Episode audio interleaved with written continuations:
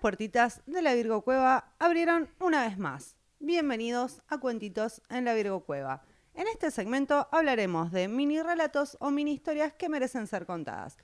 Pequeñas historias para gente con menos tiempo.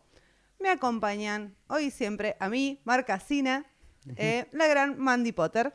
Hola, ¿cómo están? Estamos acá Y con Summer. Summer. Hola.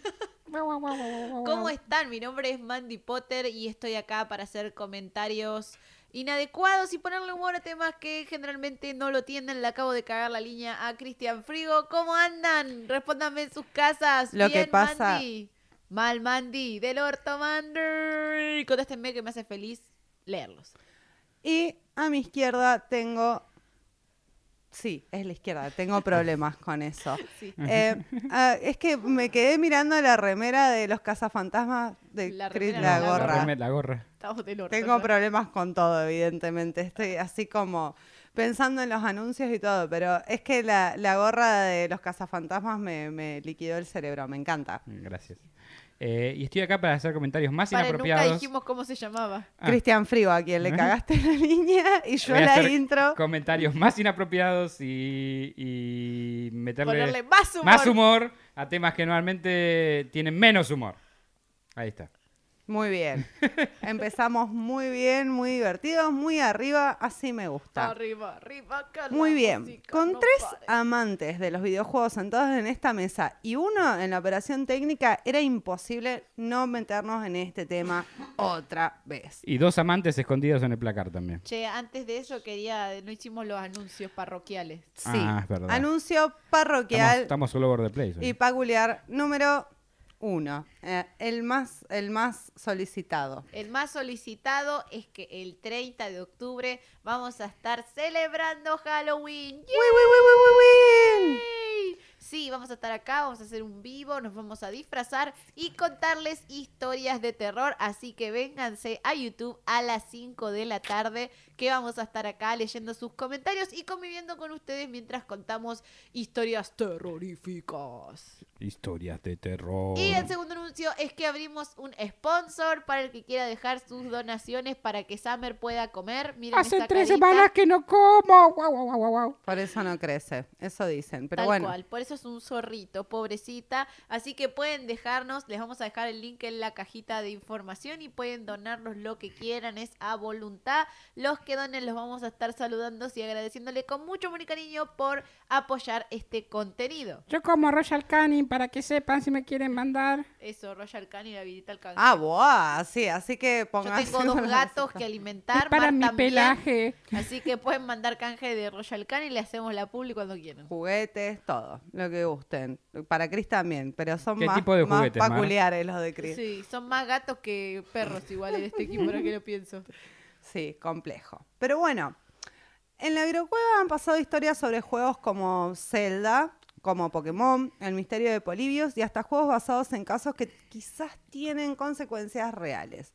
Hoy les traigo más historias que llegan a nosotros como relatos de algo que puede o no haber sucedido y hasta cómo pueden significar algo inclusive después de la muerte llegan a afectarnos y a darnos pie de charla para decir, por ejemplo, no, no, no, para la época esto es imposible, pero ¿qué opinarías de un juego que te permite jugarlo solamente una vez, ya que viene con una propia autodestrucción al momento de terminar uno de sus finales o de los tuyos? Taliban The Game. El, ¿Cómo era? El Ponyland. Ponyland. Cancelados, eh. Cancelado. Ponyland es uno nuevo, que es un juego, o sea, es más actual. El Doki Doki tampoco lo puedo jugar dos veces. Con los terroristas. ah. pero esos no son leyendas urbanas, como mi querido Kill Switch. Como acostumbro, voy a quedarme con la versión de la historia que a mí me gusta, a pesar de que haya sido desmentida muchas veces a través de evidencia, lógica y esas Ah, cosas esa que cosa poco que importan en usa. un creepypasta. Kill Switch es un juego lanzado en 1989 por el estudio Carmina Corporation, un juego de plataformas en el que podíamos elegir entre dos personajes para la historia. Estos eran Porto, una niña, y Gast, un demonio invisible. ¿Por qué Difícil jugar así. ¿Por qué siempre se elegía a Porto? Como Gast era invisible, era prácticamente imposible poder calcular los movimientos de una pantalla para avanzar. Imagínate el Mario World que estuvimos jugando Qué troll. todos Apenas hoy. no puede ver dónde está tu personaje. O sea, lo vemos, lo vemos caer, lo vemos morir, lo vemos achicarse. O sea, imagínate con un personaje que no podés ver. Entonces, te compras el juego, Muy lo mandás y decís, 10 de 10. Porto. Me olvidé de poner los sprites, se llama. Sucede. Si nuestro personaje muere o llegamos al final, el juego se borra por completo de nuestro disco, siendo irrecuperable. ¿Esto con cualquiera de los dos personajes o con el...? Sí, pero generalmente se elegía Porto. O sea, era como que empezabas a jugar y decías, típica. O sea, veo cómo va el juego, ¿Es veo la de qué nena o trata. un fantasma? Porto es la nena que se ve. ¿Porto es la nena? Porto es la nena y Gast es el fantasma. Gast es el fantasma, ok. Sí, sí no, no es que no podías hacerlo al revés igual. No, pero pintó. Te equivocabas, al re- te equivocabas, elegías otro primero y se te borraba el juego y no jugabas más. Claro. Y puede ser, pero O reiniciabas el juego capaz antes de, que- de perder. no.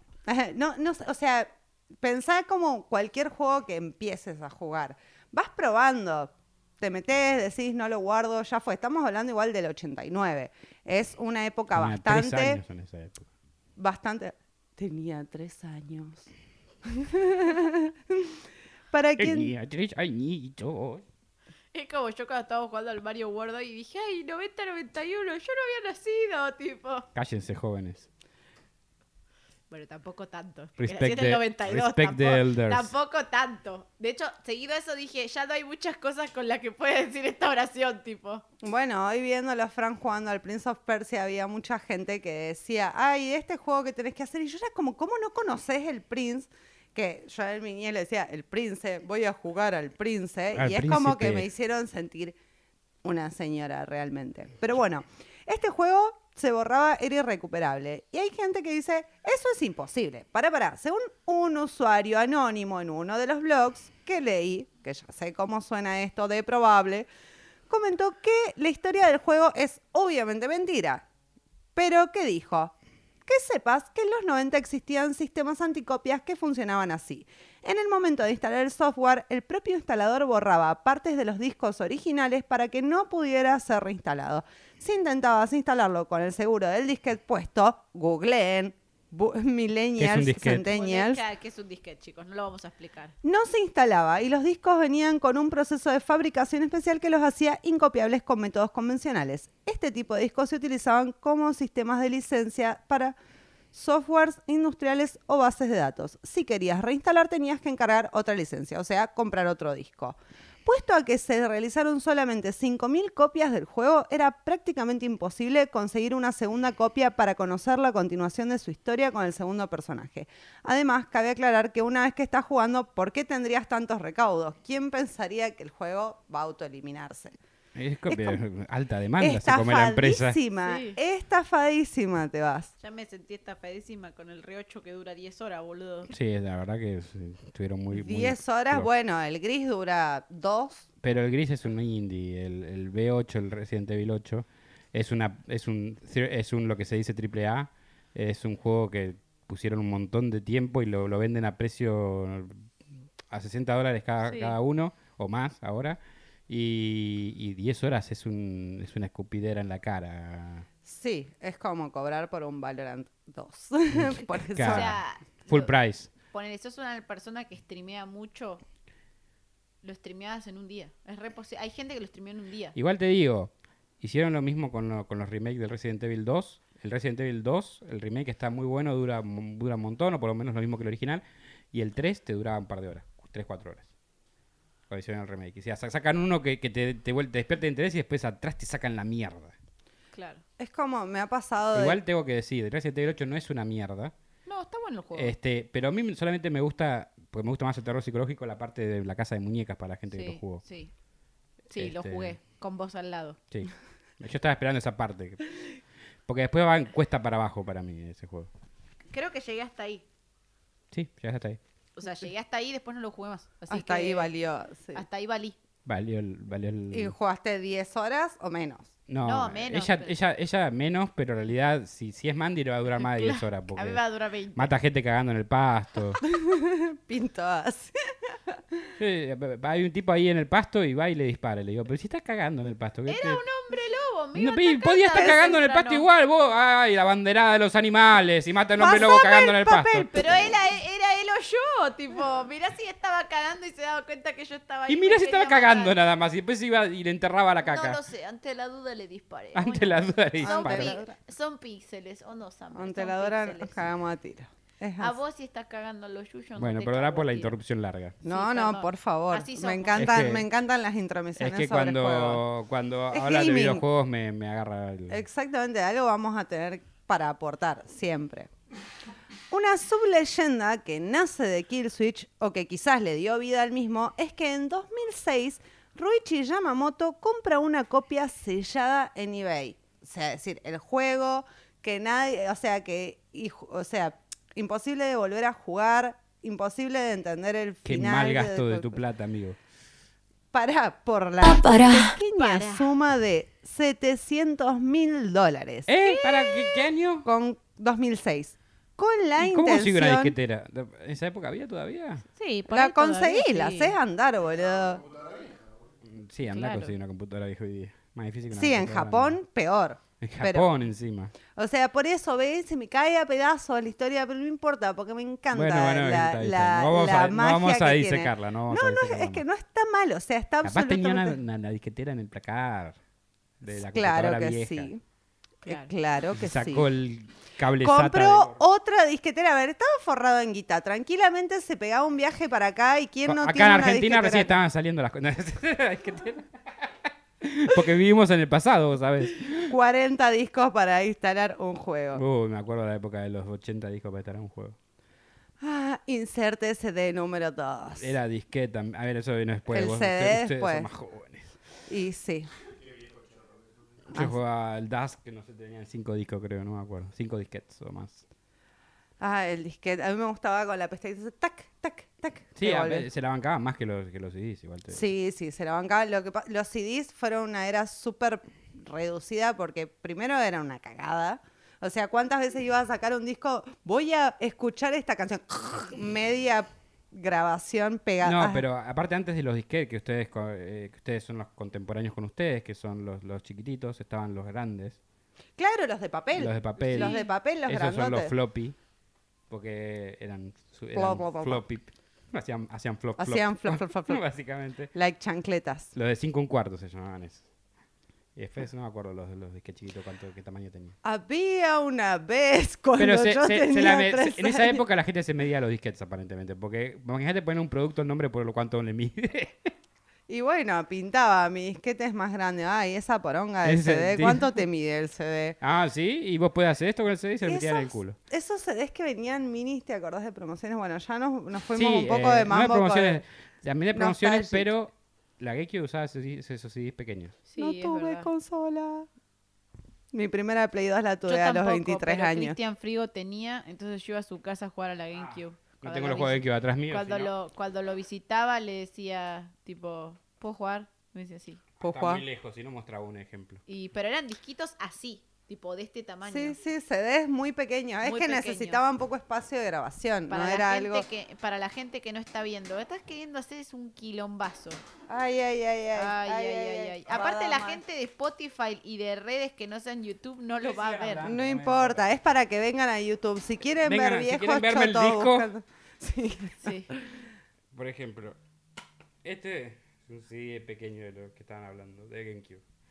Metroid Prime 2. falta Una pequeñez. Mucha caja, mucha caja. Mucha pero... caja. En la época que los juegos disco. tenían manual. ¡Wow! Ah. Ahora no se gastan ni en ponerle, te lo cobran lo mismo, ¿no? Sí, más. Pero no se gastan en poner absolutamente nada dentro de la caja. puta. Y Hace- Ubisoft deja compartir los juegos. Está en la biblioteca de Steam de mi amigo, es como si me prestara el disco. Así que Ubisoft, sacate la gorra vigilante que tenés con la compartida de juegos. Y ya que está, deja de hacer el mismo juego todos los putos años, gracias.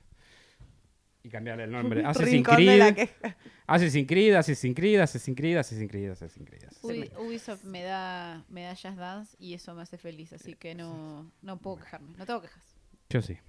No jugaste suficiente juegos. ¿Sabes cómo le dicen a Ubisoft? Bugisoft. Ubisoft, exactamente. ¿Ves como el Assassin's Creed 3? Bueno, igual tengo la tengo la ilusión algún día Hasta de ser 3. partner de Ubisoft, así que no, no voy a decir nada negativo. Ah, Que me conteste. nosotros no lo- A Ubisoft no le gusta esto. ¿Qué qué? te cancelan si sos partner de Ubisoft. la, la comunidad gamer te cancela. De pe- no la de Just Dance. No. No, la Just Dance está Yo súper conozco bien. partner de Ubisoft, chicos, un montón de partners conozco de Ubisoft y no están cancelados. Déjenme soñar en paz. Debe, no conoces gamer hardcore. Como yo. Y Te bueno, cancelo. es otro, otro. Bueno, ¿qué pasa con el gaming hardcore? Yamamoto se gasta una fortuna de guita en comprar eh, esta edición de este, este disco sellado con la intención de grabar el gameplay y subirlo a YouTube. Pero el único video que apareció fue uno muy extraño y claramente imposible de rastrear a día de hoy, donde se ve la pantalla de selección de personajes y al mismo Ruichi llorando. Pese a que muchos afirman que el juego y su historia no es del todo cierta, la leyenda sobre el juego y sobre el paradero de Ruichi se ha desvanecido de internet tan rápido como el juego se autoelimina una vez completado. Según 20minutos.es, la mentira se develó en 2015, pero me parece lo menos importante de toda esta leyenda. A mí me parece muy importante que gastaron 700 mil, ¿era? Sí, Dólares en un disquete. Y el video lo busqué y hay un video de un alguien sollozando, pero dura tres segundos y lo más divertido es leer los comentarios porque hay gente diciendo que es un juego inventado por los soviéticos y que este fue el primer japonés en jugarlo y nada, muchas historias muy muy bizarras. Desopilantes. Sopilantes historias del. Kill Switch. Y ahora vamos a entrar a una historia que apareció a través de un comentario en un video, que es buenísimo los comentarios de los videos. Muchos tenemos anécdotas familiares que tratan de nuestros abuelos o gente cercana que ya no está. Algunas apariciones, algún gesto desde el más allá o simplemente sucesos que no recordamos porque éramos muy pequeños y se transfieren directamente entre generaciones. ¿Se imaginan en unas décadas los relatos de no sabe cómo la rompía tu nona en el Mortal Kombat? Era una bestia, se sabía la fatality de todos los personajes. O quizás a nosotros mismos diciendo, me, los juegos de ahora son muy fáciles. Que eso lo decían los decíamos pibes hace hoy. tres horas. Estaba- son muy fáciles. En mi época tenías que comprar una memory card para guardar el progreso del juego o pasarlo en una tarde a ver cómo era el final. Yo me maravillé cuando pude llegar a transformar a Sonic en Super Sonic, porque con el emulador vos podés guardar el progreso. Entonces yo lo que hacía era antes de entrar Antes al de ring, ring. antes de entrar al ring guardaba, entonces si perdía, volvía a cargar la partida y listo. Entonces así gané todas las esmeraldas y me transformé en Super Sonic. Era algo que nunca había podido hacer. Ahí están diciendo chitera, pero yo considero que, por ejemplo, con lo mismo un emulador de Super Nintendo con el que jugaba cuando tenía 7, 8 años, yo no sabía inglés. Y me había, mi hermano me había enseñado, que acá apretás el LOA de elegir el juego y le mandás. Cuando descargué el mismo emulador, todo muy legal, años después, o sea, mis 15, Latinoamericano lo 16 entendería. años, bajé el mismo emulador. Y cuando leí que decía save, dije, no. Y me terminé Yo no te quería decir nada, todos los juegos que no había podido terminar Te cuando quería- era no te quería chica. decir nada porque te veía muy, muy compenetrada sacando vías hoy en el Mario, pero ese también tiene autosave. Pero, no, a ver, no estoy NES. el Super World, digamos. O sea, no. la mini no- Super NES. El Super Mario World. No lo voy a, no lo voy a traijardear, pero me di el gusto de poder sacar todos los finales de todos los juegos que no llegaba a terminar una tarde. Igual porque yo tenía la PC una tarde por semana. Me daba claro. mucha ansiedad en la época de Family, eh, e inclusive de Sega, que no había manera de salvar los juegos. Eso me daba mucha ansiedad porque tenías que terminar los juegos o dejar la máquina prendida. Sí, y que explotara. No, que explotara, que te, te caguen a pedos, que no te, o sea, que no puedas, no podías Si tenías la suerte, como yo, de tener una habitación en tu habitación, una, una televisión en tu habitación, que no era el caso de todos, de hecho sigue sin ser el caso de todos, este, podías apagar la televisión y dejar la máquina prendida y si tenías suerte no se quemaba para el otro día. Bueno, la típica de sacar, dejar de jugar porque el transformador se estaba prendiendo Sí, fuego. Uh, con la como- Nintendo 64 lo habré hecho mil veces. Además Sí, de hecho, eso, no poder guardar. No, yo no quemé ninguno. No, eh, con Claudio quemamos un montón nosotros. Nosotros Pero es- no. Yo era muy cuidadosa. Con mi, con mi viejo éramos muy cuidadosos, pues sabíamos que no podíamos comprar Cuando otro. salía el humo, que, que- que ahí ya nos damos cuenta que no funcionaba más. Uh, se frizaba el juego, hacían así, era el No, transfo i- igual lo que más me molestó de, de la época del 64 es que compré la, me compré la consola el día que salió y llegué a casa, la, la enchufé y explotó. No. En esa época, claro, en esa época necesitaba sí, sí un transformador y donde lo compré no me, no, me, no me, dijeron, no me dijeron y yo no sabía nada, era un pendejo, imagínate qué edad tenía, no sé cómo se llama, 64. 10, no sé, menos, menos de 10 años. Y por tienen que haber sido así 90 y pico. Este... Y yo tenía, cuando me la regalaron a mí y me la regalaron tarde, ya la tenían todos en la familia, 7 sí, Que eso fue 99, debe haber salido 97, 98. Sí, por ahí. ponele, ponele, sí. Así que yo tenía cinco cuando salió ponele y sí, 10, vos tenías sí. 11. 10, 11 años. 10, 11 Por eso. ¿Qué voy a saber que- yo de corriente de 110 a Claro, 220? No, vos tenía la menor idea. a tu casa y No tenés, eh, maldito vendedor, no tenés mejor idea que no decirme necesitas un transformador porque te explota. O sea, me parece básico. Ya que en esa época no era, le- eh, no era ilegal como ahora, viste que no pueden importar nada que no tenga la entrada de Sí. acá. En esa época podían importar lo que querían y Sí, era importado, punto. Deberías saberlo, pero bueno, no, no sé. a los ¿Quién 10 lee los años no, mi mamá menos, mi mamá capaz sí debería saberlo. Estaban en inglés. No, no, por eso. o Los juegos estaban en inglés y, y si no sabías inglés quedabas el afuera. 110, 220, cuando sos chico no te importa, querés llegar, ponerla en el fijás y que funcione. lado. Más que ahora el manual estaba todo para mí en chino en esa época, 10 años, yo no sabía mucho inglés. Y los juegos también, y en esa época nos teníamos que arreglar, como lo que entendiéramos. de sí, hecho, a mí no, me sí, aprendió, sí. aprendí un montón de Yo inglés. tengo los una anécdota que yo creo que Cristian Frigo no se va a acordar, pero Cristian Frigo me, me prestó el, el, el Ocarina of Time y yo tenía ocho años y no entendía inglés, entonces lo hacía todo por, por, por recorrer muchas horas el mismo lugar. Y cuando me trababa y no sabía qué hacer, lo llamaba por teléfono. Ah, No sé si te acordás de eso, boludo. No Un par de veces te llamé por teléfono y te dije, hola, estoy en tal parte, ¿qué tengo que hacer? Y vos con tu santa paciencia me explicabas lo que tenía que hacer y yo cortaba y te decía, bueno, chau. Y me acuerdo que una semana te llamé como tres veces en un día y tu mamá me dejó de atender. Fue ¿En como, serio? Saquen esa nada. chica de la Dejaron que el compu. teléfono suene tanto como señora, basta, acuerdo". déjese. No sé si dejaron de atender, fue como sonó el teléfono y dijeron, ay, debe ser esta nena redensa, tipo con el jueguito, chau, no la atendemos, tipo, y yo estaba como, Ay, ay, pero ¿qué hago ahora? ¿qué hago ahora? No, al final después lo descubrí sola, así que. Ese, el Ocarina of Time fue el juego que más me hizo, me impulsó a aprender eh, inglés, porque realmente necesitaba saber qué Sí, estaba pasando. estaba- sí, necesitaba saber qué estaba pasando en ese juego. Es Pero bueno. sumamente importante y eso me encanta, ¿entendés? Las historias que hoy tenemos o los recuerdos de infancia que nos pertenecen a, nuestra generación. Sí. O sea, es Yo- donde yo, nacen. puedo decir que llegué hasta el cuarto templo da- de Link adulto simplemente por intuición, por estar horas, o sea, horas probando cosas hasta que lo lograba porque no, no manejaba el Bueno, idioma. pero así te duraba un juego. Antes te duraba un montón sí, un juego. ahora no Sí, aparte de tener uno, o sea, por eso, son muchas cosas que hoy es como, ay, no sé qué jugar y tenemos, ¿cuánto no tenemos bibliotecas Oh. de Steam llenas de juegos que reclamamos Y que o nunca, de y Epic nunca y lo nunca los instalás o te da, o te da fiaca y no cosas. Sí. Ay, el joystick tiene la palanca sensible, no me gusta. Pero ¿sabes qué pasa? Hay una, ya sé que ya, ya se volvió una cosa filosófica que dura- va a durar un Sí. montón. Pero eh, ahora tenés eh, una oferta mucho más grande que cuando nosotros éramos chicos. Sí. Eh, Más es acceso, mucho más mucho accesible más eh, acceso, para todos porque en Steam compras juegos por 20 pesos a veces. Y en la época de Nintendo 64, ponele que la Play estaba barata porque salían juegos truchos y todo. Pero en la época de Nintendo 64, cada cartucho en Nintendo 64 salía 150 Sí, pesos como 150 mínimo. pesos. Y la consola era- te salía 300. y y en esa estaban los que te época- los alquilaban. el Sí, blockbuster. pero sí. Tené, tené en cuenta que en esa época era el 1 a 1. Así que eran 150 dólares. Si lo pensamos, es una locura. Eh, Sí, es muy caro. Este, Pero- y tuvimos suerte de tener bastantes y poder prestarnos en familia los juegos. Sí. Este, pero si no. Eh, salían 5 pesos cada juego de, de PlayStation copia. Acá creo que vi- no vi ningún original de PlayStation, siempre eran todos copias en todos los locales que entré. Que No, ¿Quién tenía, boludo, una vez sí, que te no. podías Pero lo hacían comprar lindas la las copias, porque las estampa- estampaban los CDs, me acuerdo, de esa Sí. época.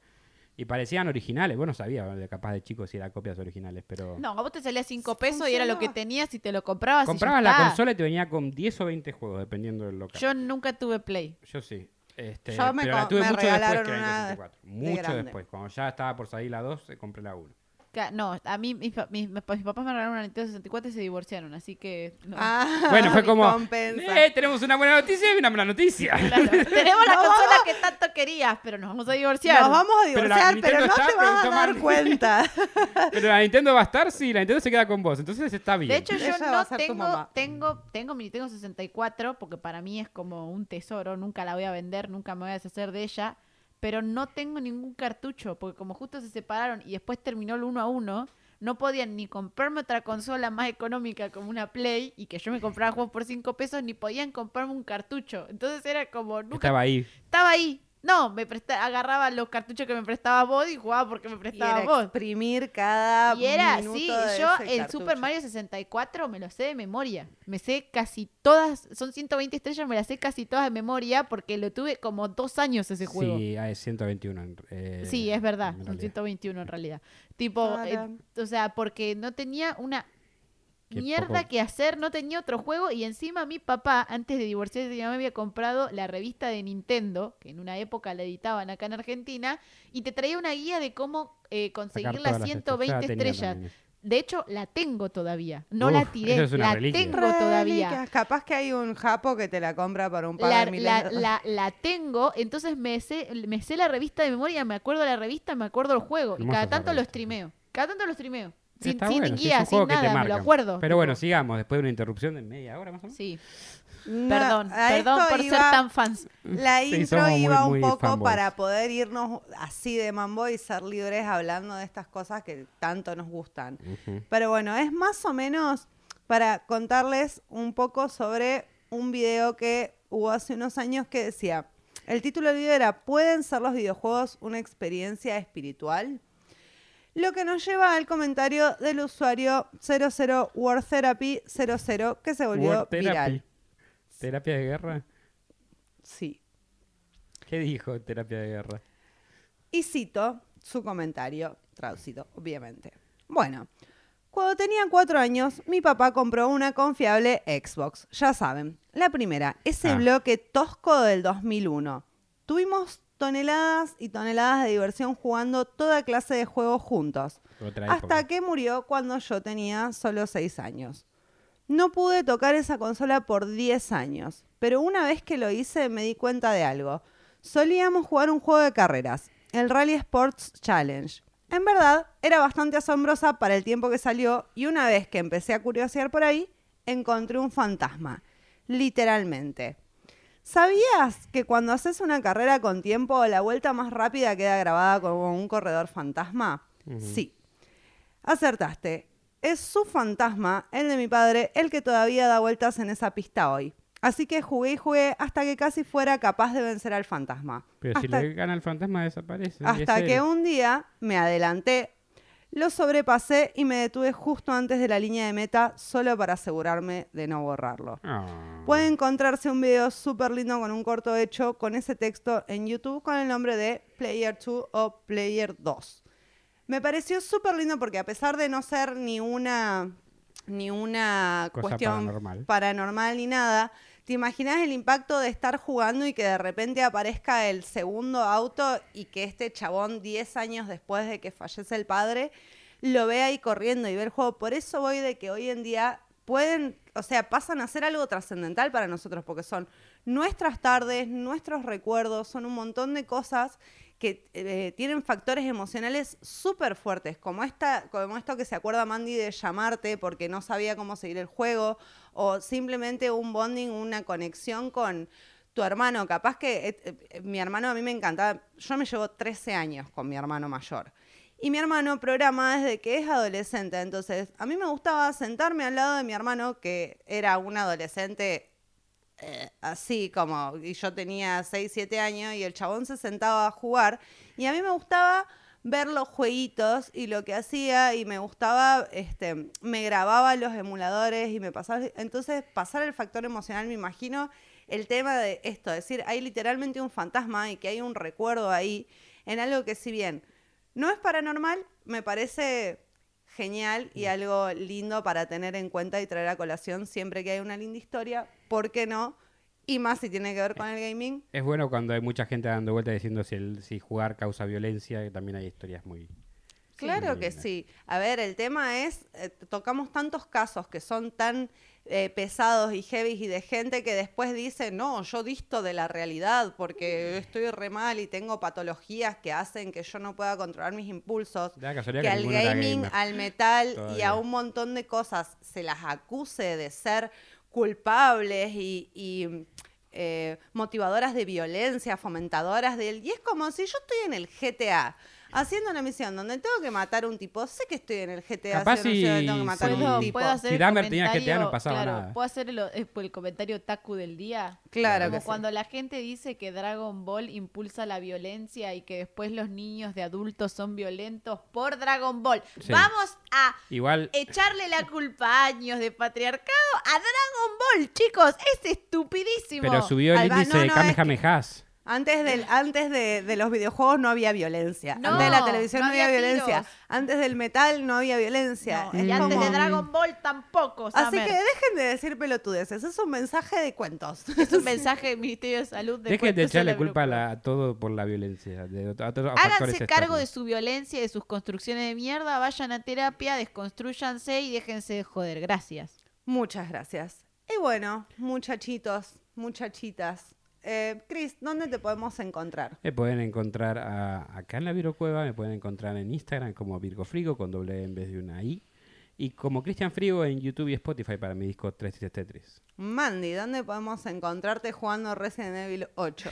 Me pueden encontrar en Twitch, en YouTube e Instagram como Mandy Potter Ock. Eh, siempre estamos jugando alguna cosita. Muy Marca bien. Sina, ¿por dónde la podemos encontrar? A mí me encuentran en Instagram como Marcasina o en Twitch como Maldita Mar. Y bueno, muchas gracias por acompañarnos. Este cuentito ha terminado. Hasta semana que viene. Adiós. Adiós, saluda Summer. Adiós. Uy, me olvidé de apagar las luces, no qué apaga las boludo. luces. Uy, seguimos acá. Hola. Hola, bienvenidos a Cuentos de Chao. Ay, Chao. Gracias por acompañarnos nuevamente en otra emisión de Cuentos en la Virgocueva.